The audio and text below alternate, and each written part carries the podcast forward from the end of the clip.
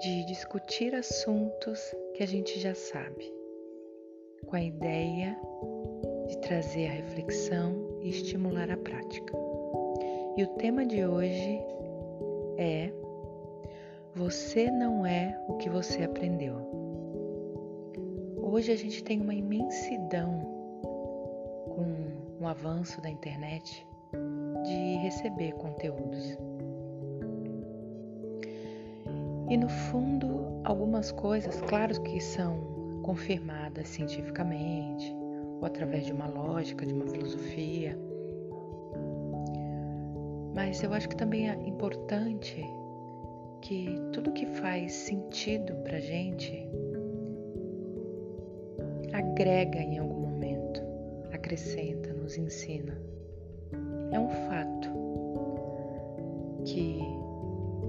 nós, como seres humanos, viemos do pai e da mãe e a gente sempre vai carregar um pouquinho de cada.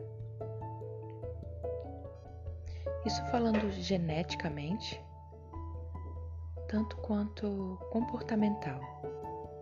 Vamos absorver as crenças, os costumes, os hábitos. E à medida do nosso desenvolvimento, a gente vai se reconhecendo como indivíduo e em muitos momentos vamos fazendo as nossas próprias escolhas. Chega um período que você já tem uma capacidade de pensar por si só, escolher os seus próprios caminhos e caminhar com as próprias pernas. Tudo vai mudando. E é você quem vai escolher que você quer levar adiante e o que talvez não seja mais necessário. Mas aqui o motivo dessa mensagem é destacar aquelas pessoas que conseguiram atravessar as expectativas e talvez até a lógica. Eu escutei uma história, uma narrativa pessoal de uma neurocientista, o nome dela eu acho que é a doutora Rosana Alves.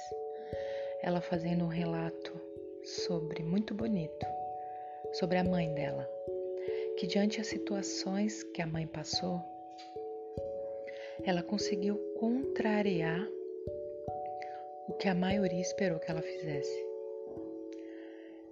Diante ao abandono, ela conseguiu ser um ser humano mais amoroso.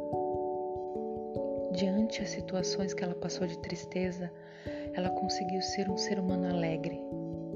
Diante ao preconceito e à indiferença, ela conseguiu olhar cada ser humano com compaixão, conseguiu se dedicar, se doar e se entregar.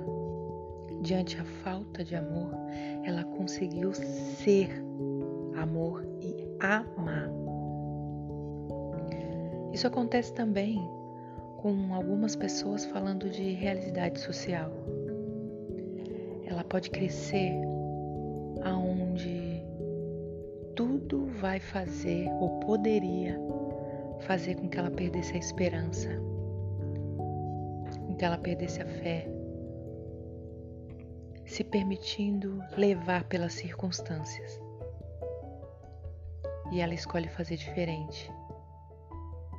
Ela escolhe melhorar. A gente não pode negar o fato de que, na maior parte dos casos, a gente acaba sofrendo influência externa e se sentindo confortável com um determinado ambiente ou até situação. Eu nem diria que são especiais, mas talvez umas pessoas que tenham uma certa sensibilidade elevada, um senso de percepção e autocrítica, conseguem mudar sua realidade da mesma maneira que influências negativas podem te manter na zona de conforto, influências positivas podem mudar sua história, o seu ponto de vista. Mas toda mudança tem que nascer da gente. Somos nós que temos que optar por essa mudança. Se algumas pessoas têm um comportamento natural, inato, agressivo, quanto mais conteúdo, ambiente e pessoas agressivas, isso só vai potencializar essa característica nela. Em contrapartida, se ela consegue identificar, se incomodar e querer melhorar, ela vai buscar ferramentas que auxiliem nesse processo. Conteúdos que tragam tranquilidade, equilíbrio, mansidão. Talvez esse seja o caminho da mudança. E que aquilo se torne frequente.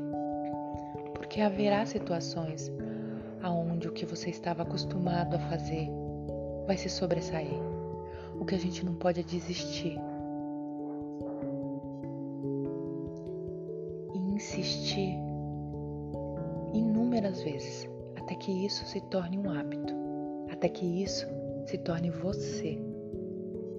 Ninguém é condicionado a ser o que aprendeu ou o que é, o que repete pelo resto da vida. Isso é uma questão de decisão, de escolha reconhecer e tentar buscar alternativas para isso. Seguimos nesse processo. Não vamos desistir de ser a nossa melhor versão.